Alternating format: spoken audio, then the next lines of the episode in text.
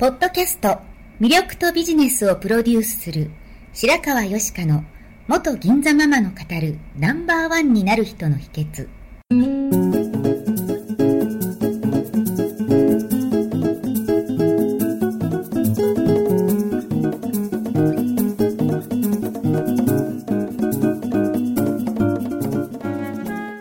外資系企業の OL から銀座のナンバーワンホステスそしてママに12年間にわたって多くのお客様や従業員の心理成長に関わり人の本質的な魅力や能力を引き出し業績アップにつながるコーチングを行ってきました。内面世界のケアと外側の世界へのアプローチの両輪でナンバーワンの輝きを放っていく方法を白川よしかがさまざまな角度からお伝えしていきます。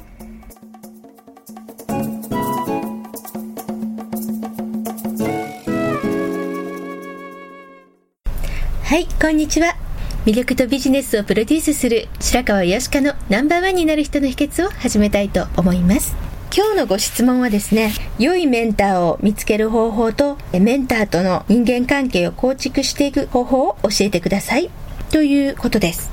ありがとうございます。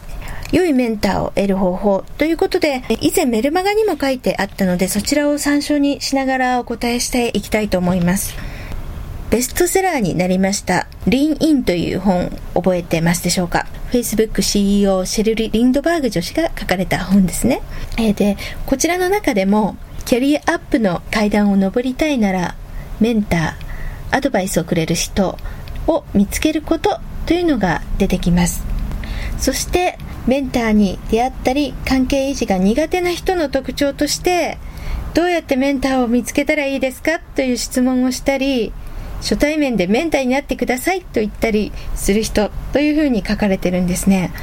えー、って思うかもしれませんけれども、それがなぜだかというと、そういう人の、えー、心理はですね、こうメンターという素晴らしい誰かに引き上げてもらえればどうにかなるだろうという依存心が見え見えだからなんですね。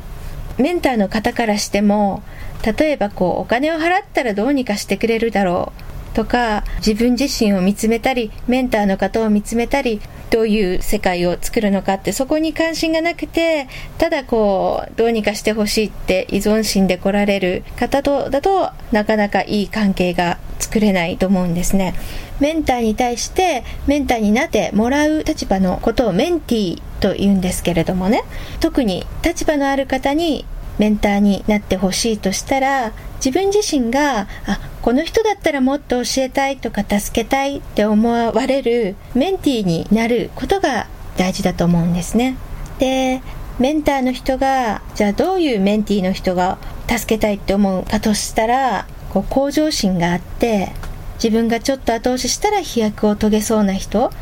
そういう人に自分の時間や知識を投資したいってなるのが人としての心情ですよね。でアメリカのメディア界に君臨するオプラ・ウィンフリーという方もこう言ってます。私がメンターになるのは誰かに気を止めあの子が成長するのを見届けたい時だけと言ってるんですね。なので頼まれたからとかお金をもらったから面倒を見るというのではなくてやはりこの人をこの人の成長を見届けたいと思うような人かどうかが大事だと思うんですね。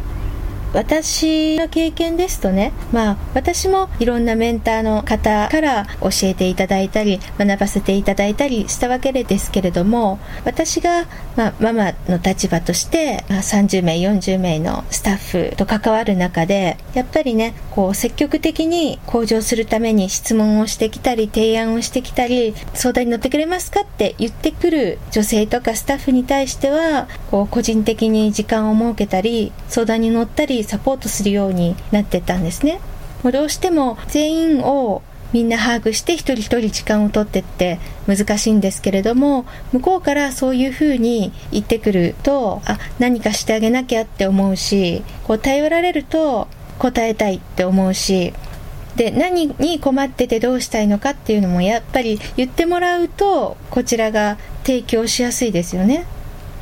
なのであの子は特別にっていうのではなくてそれは単なるエコひいきではなくてそうさせるメンティーの力だと思うんですね。そしてやっぱり言ってもらえれば答えたいけれども向こうから来ないとなかなかこちらからはこう手が回らなかったりするので私は自分がそういう立場にいて思ったのはやっぱり立場のある方ってお忙しいでしょうしこちらから何かあのお願い事をしたり頼ったりしづらいと思うんですけれどもそのメンターとなる方からするとちゃんと言ってもらったり頼ってもらったりこう成長しようとしてる姿を見せることの方があこの人のために何かしてあげようって思うんだなって思うんですね。なので、あのー、先回りしてご迷惑になるんじゃないかと思って何もしないよりはこう積極的に自分がどうなりたいどうしたいって言ってみるっていうことはすごく大事なんじゃないかと思いました。そしてシェリル 言いづらいですね。シェリル氏はこんなことを言ってるんですね。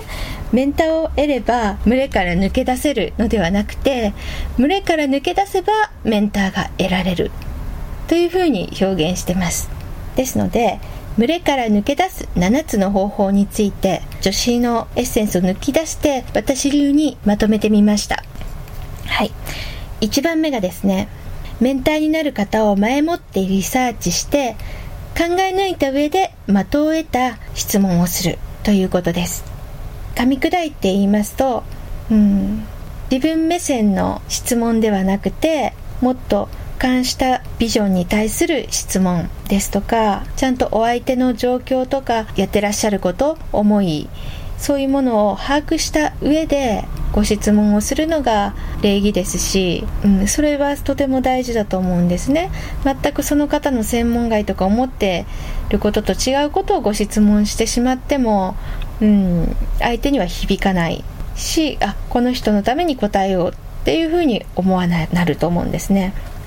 はい。で、二つ目。二つ目がですね、メンターの方にお会いした時に、メンターの方の価値観を理解した上で、それに合わせて自分自身は何ができて何をしたいのかでメンターの方に対してどのように役に立てる可能性があるかということを即座に伝えられるようにしておくということですねメンターの方とお話をするチャンスが来た時に即座に答えられるように常に自分の頭の中で考えておくということですね。そしてそれを言葉に落とし込む訓練をしておくということです。はい。3つ目。3つ目は時間を無駄にしないように要点をテキパキと述べる。ということです。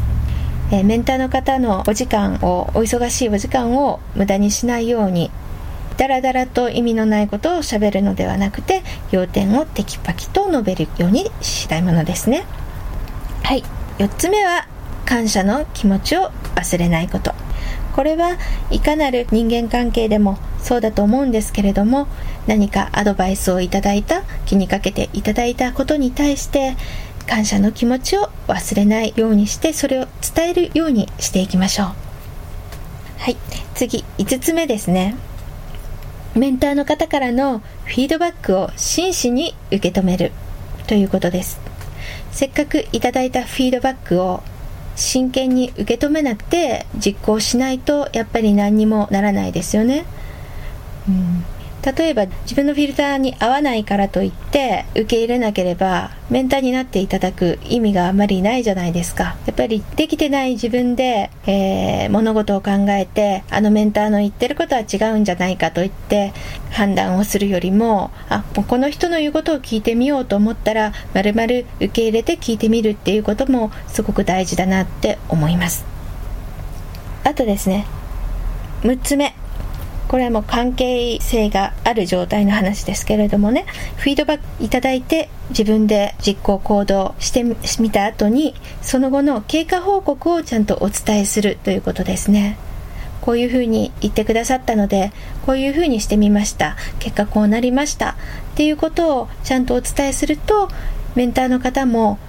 あ自分の言ったことでこういうふうにしたんだなっていう経過が分かりますしそれで信頼関係がより深まるということです。最後に継続ですよね。一度アドバイスをいただいて終わりではなくて継続してこうより成長している姿を見せていくということですね。コツコツと積み重ねていく本物の関係を作り上げていくということです。こうしてみると良いメンターに出会うということはメンティーにとってももちろんメリットがありますしメンターにとっても新しい情報や意見の交換ができたりですとか